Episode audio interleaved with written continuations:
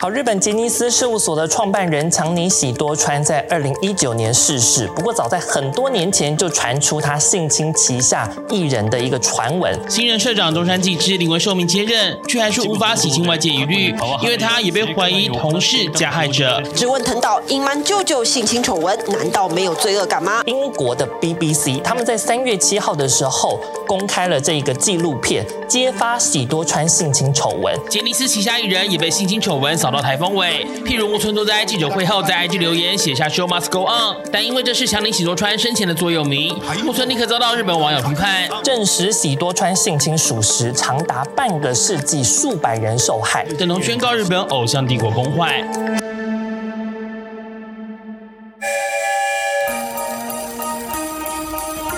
台湾心，台湾情，台湾人，台湾梦，我是美魂，我是武雄，欢迎收听《台湾乡土情》，美魂武雄俱乐部。部。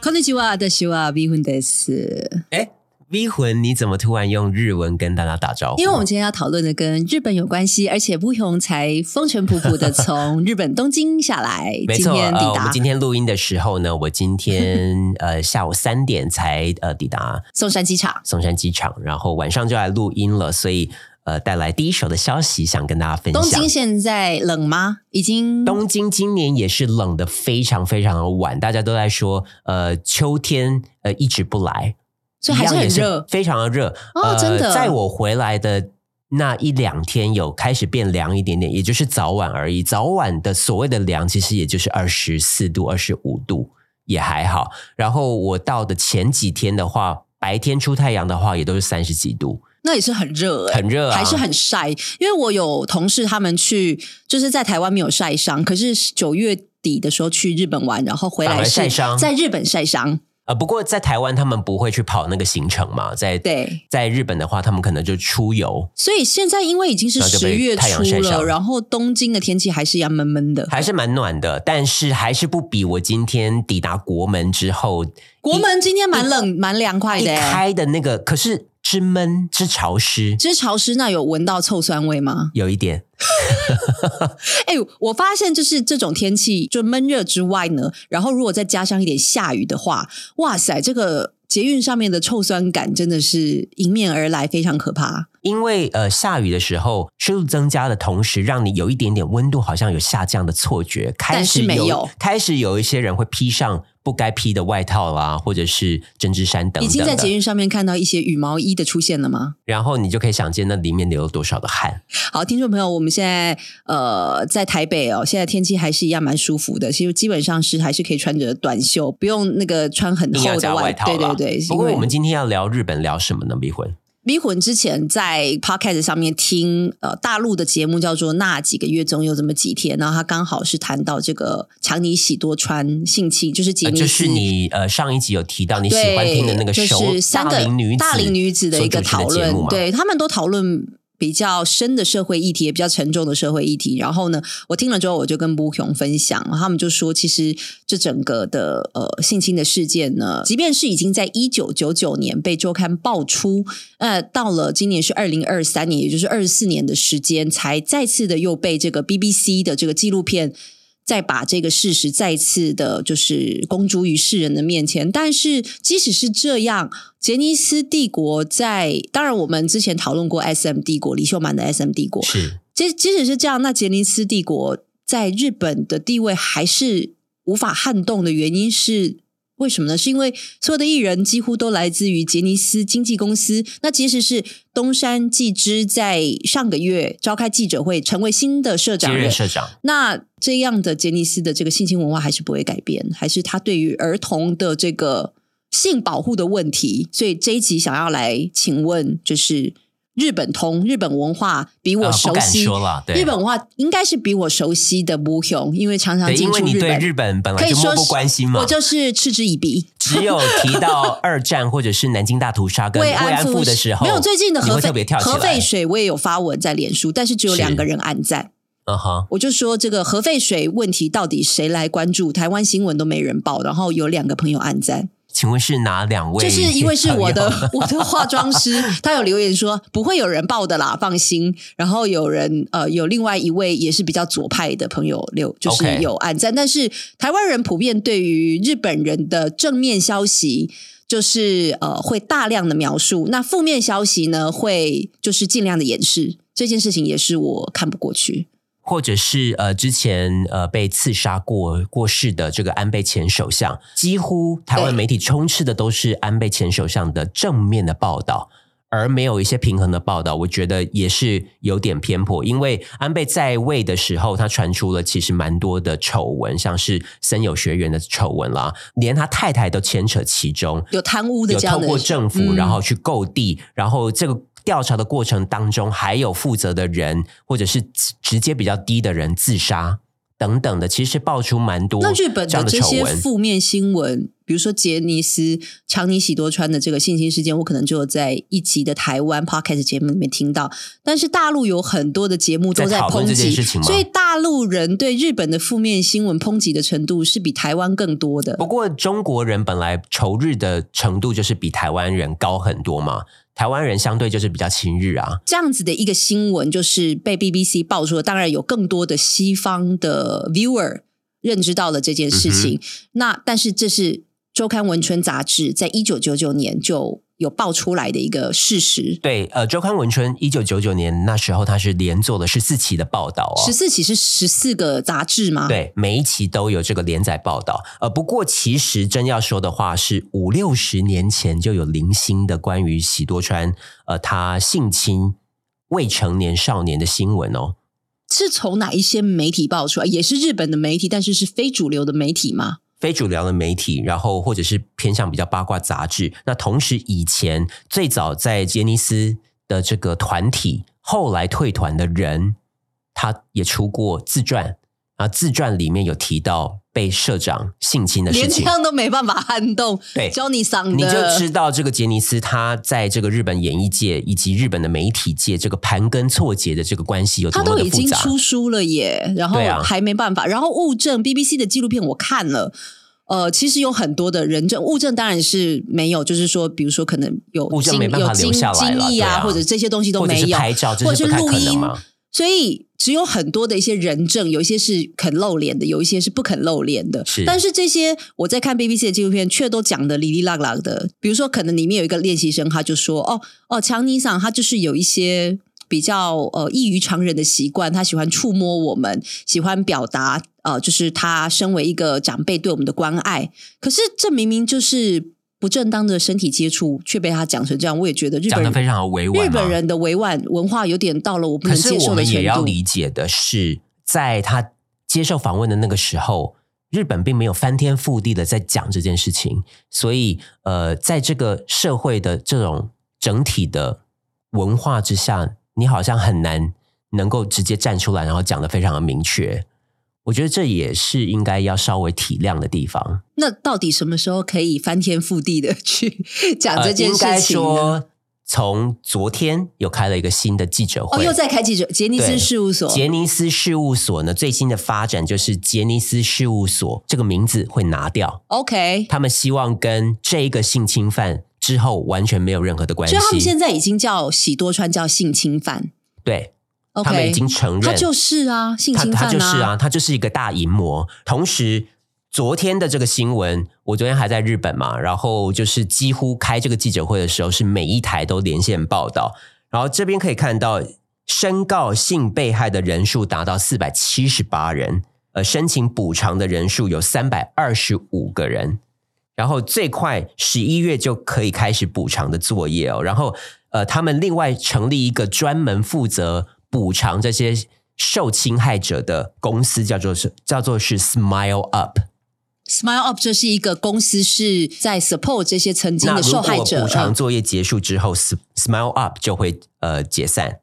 然后另外他们会再成立一个新的公司，然后公司的名字呢，目前正在募集呃大众的意见当中。就是他现在已经不叫杰尼斯，他可以可能会叫什么 JY 或是叫什之么类其他的的名称，对，那这边的话呢，先跟呃听众朋友们很简单的介绍一下杰尼斯的历史好了，因为他的创办人就是强这尼次的这个主角嘛，性侵害者呃强尼喜多川这样 Kitagawa，那啊他是在美国出生的，嗯，那他的爸爸是真言宗的一个僧侣，然后在美国是的和，尚呃，是僧侣，僧侣是可以结婚的。哦日本的 OK 真言宗的僧侣是可以结婚生小孩的，然后所以他跟他的姐姐，呃，跟他的哥哥是在美国出生，然后在二战爆发之后呢，有短暂的时间回到日本。回到日本之后呢，大概在国高中的时候又回到美国。那在美国的时候，他曾经有担任音乐制作人的助理，所以算是那时候就埋下他对已于经启蒙了这个音音乐的乐这个兴趣跟种子嘛。这个是跟李秀满也有点像，哦就是早有年的有时候受到美国他也是就是国外念音乐的对影念了响工程之后到美国留学之后，是又受到这个黑人蓝调音乐的影响嘛，没错都是在美国启蒙。那当然，李秀满跟强尼喜多川都是算比较有 t- talent 的人，是，那喜多川是在一九五二年回到日本哦。回到日本的时候，他在美国驻日大使馆工作，因为他、哦他会英文嘛，会英文，然后所以那时候美国嗯驻日大使馆派他去，呃，那时候韩战爆发，派他去呃韩国板门店教授韩战孤儿英文，所以我怀疑应该那时候也有韩战孤孤儿儿被他性侵。我觉得这个非常的不这个能接绝受对。是有可能，因为这种性侵害者，他们都是这个习惯是常年养成的。所以那时候喜多川几岁？应该已经十一八九岁。五二年的话，他那时候应该二十，呃，还不到二十岁哦，那我觉得他应该已经十八岁，他应该有开始在就有性伸侵出。魔爪。因为对我这边有看到另外一个报道，是一九五零年代，呃，他就曾经性侵一位叫做服部吉次的，后来是一个歌手跟艺人。这一个歌手跟艺天人，哪因为他的爸爸跟喜多川的爸爸是旧识，所以喜多川那时候常常有机会到他们家。根本就是大淫魔啊！，对，所以这个服部吉次呢，是在今年七月的时候也召开记者会。召开记者会的时候，已经七十八岁了。所以他然后五他十年前，他说的是，他小学生的时候就被喜多川性侵，我觉得这真的非常不那可根原本五六谅。十年前就开始性侵啦。所以这些韩战孤儿，一定也有很多人是曾经遭受他的魔所爪以。喜多川是喜欢男童的吧？他对女童不会伸出魔手，对目前还没有他女的生性。向，他喜欢 OK 男生。好然的后，呃，这位服部吉次，他当时候是说，他有跟他的姐姐说，但他他姐姐说姐姐跟他他说，啊乱讲，这么恶心的事情不要讲好不好？确实有那啊时，可是你要理解那时候的社会氛围啊，男生对男他生们可以性想侵。象男生对小男生伸出魔那如爪果吗？今天是服部吉次是女生，我觉得事情可能会比较大一点。可能大家可以理解一点点就，说但哈是还是有可能被压下来。对小女孩伸出魔手，是，所以他可能这时候就已经开始遂行他这些非人的因为没有行径人了揭发嘛，对，没。错，然后他是在一九六二年创立杰尼斯事务所，一九六七年的时候呢，推出他的第一组的团体，叫做是 Four Leaves，四片叶子，四叶这哎，我以这个为男团是。少年团、少没年有，队一。九六七年就 OK，推出了四片的叶子男团，然后有多次登上红白，然后是在一九七八年解散。所以刚才说的是有人出专书，就是这个 Four Leaves 里面其中一个团员叫做北宫次，他是在一九八八年的时候出自传，然后说自己多次被喜多川性侵。所以这个北公司他后来就退出这个团体了吗？还是就是他也是继续享受这个偶像的这个光环，然后继续就是，也是继续享受这个偶像的光环，所以他有说实在享受到成功的这个，但是他后来出自传去揭发了，表示他对这这段过去也是觉然得后很大不卖堪，三十五万本，三十五万但是本，还是一点都没有撼动 一点都没有动喜多静川哎，吴勇这样对吗？对啊，这真的让人匪夷所思。不过有那时候的那个环境跟历史的脉络了，因为一九八八年，你你想那个时候，大家对于同性恋这件事情都是讳莫如深啊，没有人在讲这件事情。再加上一九八八年是当时候的昭和天皇他已经病危，所以那时候的新闻几乎都是几乎都是天皇天皇病危，嗯或者是新的皇不子太会嗯真会的是把焦点放在这种新闻上面，而且放在这个新闻上面，其实你要让这个新闻出来，那对于这个报业或者是媒体的主管，他可能压力也很大吧。刚布勇其实也有跟我讲，就是日本很多这种八卦杂志，它都有一些捕风捉影的一没些错报道啊。那你说啊、呃你说像主流媒体，它就会可能专门去报天皇的消息。那像这些八卦杂志，它也是非主流嘛，所以它其实也没有办法在主流的一个。渠道去发声，那个时候的一个倾向也不会说专门去做这种八卦的东西，而且那时候真的接收这些1988新闻的管道相对比较有限，所以刚才确实迷魂提到的，呃，一九八八年其实就有一本叫做是《谣言的真相》。乌阿扎诺新搜这一本是比较偏左派的杂 志，反权威的真杂是志，反权威的、啊，他就有报过好几期有关于喜多川性侵的疑云，但是没有激起还什么是涟无法漪，对啊没有激起什么涟漪。他毕竟就是一个左派的一个大小杂志嘛，家就会觉得是捕风捉影啊，对啊，没错，然后呃，后来杰尼斯他就越做越大嘛，刚才说到的 Four Leaps，然后到七零年代之后呢，他有推出色柿子队，就是本木雅弘是里面的团员 OK 呀、这个就台湾的观众就会比比较较了熟悉一解点，了，或者是少年队。也是三三个人的团体，是东山纪纪之，景也之是现青在的景之一现在的青社长，嗯，也在那个少年队里面。然后一九八七年是推出光源氏，迷魂有听过光源氏吗？有光源氏，哎，可是光在源氏台湾也红极一时、欸其实是一个日本贵族的名字，是不是？是《源氏物语》的源氏物语里面的那个主主角吗源氏。哦、o k 对对我有对看过他的那个传记，对，然后他特别是源氏，然后再加上光，光然后那时候是七人的男孩团体，嗯，呃，其实有点像是启发了我们后来的小虎队，因为这七个人他们就是出场的时候是溜溜冰鞋，然后还青春会动还感会后空翻，还会一些耍一些杂技，这个真的就是蛮创新的，而且喜多川在美国学到的那种街头滑板文化，就是整个带入日本。然后进入九零年代之后，更是全盛时期。一九八八年就有 SMAP 啊，一九九四年 Tokyo，一九九五年 V6，然后一九这九个七大家年就很很 Kinky 对啊， Kids，一九九九年蓝，后面还有龙泽秀明啦、龙泽秀明真的好红哦，还有康佳妮、关西的杰尼斯啊、黑 C Jump 等等的这些，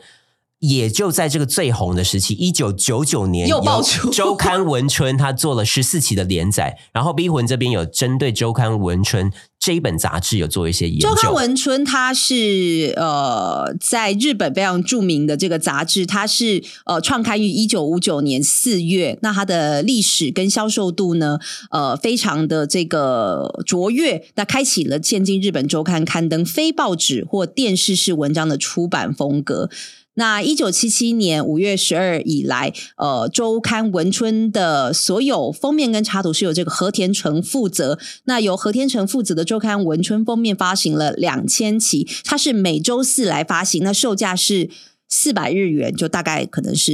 一一千一百块台币吧，那这四百日元，四百日元是四大概差不多一个一百台币嘛。那周刊文春的实际发行量在一九八八年到一九九二年之间达到了六十万份，在一九九三年增长哎那到很多哎七十万份哦，所以其实也不是所谓的非主流杂志。那在一九九二年下半年到一九九三年上半年期间，周刊文春甚至战胜了主要的对手是周刊新潮跟周刊现代，它位居日本综合类周刊杂志的发行量第一名。到二零零八年呢，它一直稳居日本综合类杂志的发行量前十。但是，不同他们这个所谓的这种综合型杂志，其实也是竞争很激烈。竞争非常的激烈，所以你一样要挖到呃非常耸动的动的新新闻，闻才能够吸引读者嘛，才能够卖得好。我再来念一下周刊文春，因为周刊文春刚刚有讲到呃他在一、做过的一些报道嘛，对，他在一九九九年，他有呃报道，就是这个强尼喜多川性侵杰尼斯对，就是我们练提习到生的，丑闻。你是说呃，他做了十四 期都没有人对没有人要理他这样子。然后他还有做过这个呃两千年的是森喜朗的《Who Are You》的假新闻哦，呃，就是日本的前首二相零零一年考古学家鹤川光夫的学术造假事件。导致考古学家鹤川光夫自杀。 OK，二零零四年，田中真纪子女儿的离婚报道，在出版前已经被田中真纪子发现，所以被东京法院要求禁止出刊。 那田田中真纪子呢，她是前首相田中角荣的女儿。可是离婚就离婚啊，干嘛？名人离婚是大事情啊，所以他就是那如果里面又有一些秘辛的话，二零一二年泽尻英龙华吸食大麻事件，二零一三年飞鸟良吸毒哦，二零一四年佐村河内守使用枪等一下，手。迷魂，你念的这些名字你都知道是谁吗？新垣河博 吸 毒，北野武离婚，他是非常有名。可是离婚，我真的觉得这个这个有什么需北要？野武是大咖啊，二零一七年渡边谦，渡边谦我知道外遇，攻破柏之外遇；二零一八小室哲哉 外遇，小山庆一郎跟加藤成亮跟未成年女性一起喝酒，呃这个在日本有很呃，这个蛮严重的哦。啊，跟未成年女性喝只酒。要是未成年的话就不所行。以我觉得，就是担任那个《文春周刊》的那个记者，真的非常的辛苦。哎，周刊《文春》，因为他们真的每天要去，是不是跟拍这些名人？哪怕就是飞鸟梁，哪怕就是渡边谦，让他们拍到一张照片，他们那一起就是有话题。就是销售保证，所以他们这个八卦文化也是蛮厉害的。我不晓得非常盛行啊。我不晓得日本的八卦，因为我们只知道说，呃，香港的八卦文化，它是就是真的是一周刊这样跟拍啊，这东周刊这样跟拍。但我不晓得日本也是这么狗血。日本非常狗血，而且日本的新电视媒体是经过整顿的。它在八零年代、七八零年代几乎也是奔放的呃新闻媒体，它它可以去 live 直播，有人闯进去人家家里，然后杀了人再出来。我看过这样的新闻，遗直迹播吗？你说直播记者都在外面，然后他出来，然后就立刻被逮捕。就说你你你刚刚是进去杀人嘛？这样没错，之类的这种事件，或者是直接有政治人物在呃讲台上面发表演讲的时候被刺杀，这些都有新闻画面，然后都直接播出来，这个不行吧？就血腥啊，跟刀所以子都有会被经马过，赛克。所以有经过整顿，才是我们现在看到的相对比较自律的日本媒体的现况。但以前是非常狂奔的，那现在的这个周刊文春最新一期的，呃，最新二零二零的是二零二一的是习近平个人情报泄露以及中国的大规模监控，但是这个好像就有点跟之前比起来，这个田中真纪子女儿离婚、啊、不太一样嘛， 就是对不啊太取消，还是有还是有一些改变这样子。不过，冰魂刚才所说的，一九九九年周刊《文春》针对喜多川做的十四期的报 道，是有引起涟漪的哦。有吗？这还大家还是不敢谈论啊。强尼告他强尼告他算不算是一个失策？毁表坏示名誉，表示他 care 这件事情这样子。然后还多次上法院，最后峰回路转，因为有一审、二审，然后有比较利于杰尼斯的，然后后来也有判决比较有利于呃周刊文春。最后呢，是法院证实周刊文春所引用的这些人证以及报道。属实，没有不高达是九成或一百，所以是法院认证的喜多川强尼喜多川就是一个性侵犯。什么叫做高达九成或一百？就是因为他访问很多人嘛，所以法院判断访问的这些人他要所去讲的话 verify 这些人属实的程度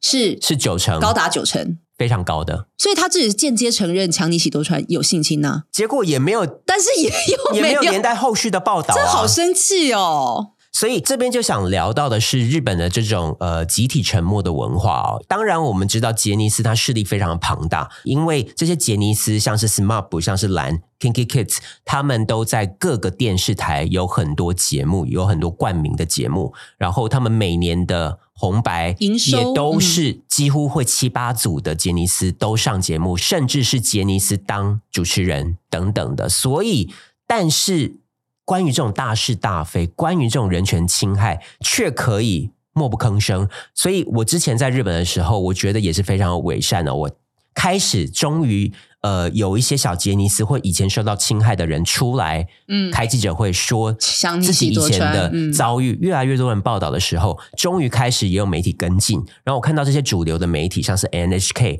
像是呃朝日电视台，像是日本电视台等等的，我看到这些新闻节目，他们在报道之后呢，也都会说，当然我们也需要深自的检讨，我们也会呃持续的在跟进报道等等的。所以你呃，今天刚从东京回来，你说昨天开的记者会，所有的主流媒体已经跟进了，包含东京电视台跟 NHK 这些主流电视台吗。昨天的记者会呢，是呃几乎是第三场记者会了，因为他们有一个外部调查嘛，外部调查的结果一出来，他是在八月二十九号调查报告出来证实喜多川的这个事情是属实的，八大月家早就知 道了，好不好？一九九九年就知道了啦。所以九月七号的时候就有开过一次记者会，那时候是宣布由东山东山纪纪之之继任为社长，然后呢，呃，前社长其实就是强尼喜多川的外甥女，强尼喜多川的外甥女叫做朱莉嘛。藤岛朱莉，她还是百分之百持有杰尼斯的股 还不份。是一样？而且九月七号东山纪之开记者会之后，网络一片骂声，还有说啊，吃香肠 社长换成吃香肠社长还有什么两样哦，？她也有这种就传是说，闻东是了山纪之也有啊、呃他把生殖器放在盘子上，请小尼小杰尼斯当成啊嗯说，香肠，就说哎，用吃你们可以吃香肠，不过这当然是传闻啦，这个 这个我们也不得而知。但是你看杰尼斯的这个文化是不是真的然后非常不堪呢、长里喜多川是第一位在东京巨蛋举办追思会的人。二零一放九屁年，啦二零一九年他过世的时候，在东京巨蛋举举办追思会，有八万多人到场对他致敬。然后呢，在九月七号，我们刚才说的那个外部调查结果出来之后，举办的这个记者会之后，迷魂喜欢的木村拓哉还引用 The show must go on。引用喜多川的名言，叫做是 “show must go on”，并配上一张敬礼的手 势，是默默的在表示他对于喜多川的支持吗听？说 Kimura Takuya 桑因此丧失了十亿日元左右的广告代言。呃，就是目前为止呢，红白是宣布今年不会有任何的杰尼斯艺人，我们就是全部抵制杰尼斯的艺人啊！终于要抵制了 吗？然后在九月七号的这个记者会之后呢，才开始有像是麦当劳啦、日产汽车宣布呃解约或者是不再续约杰尼斯的艺人。好，那聊到现在啊，其实我觉得真的是整个新闻事件错综复杂，也包含到就是这个非常复杂的日本文化，非常水很深的日本文化。那我们下一集我们再来好好的再来讨论这个强尼喜多川事件。没错，然后我们还会再聊聊韩国，同样对于这种性侵是什么样的反应。我们下一期再见，拜拜拜。拜。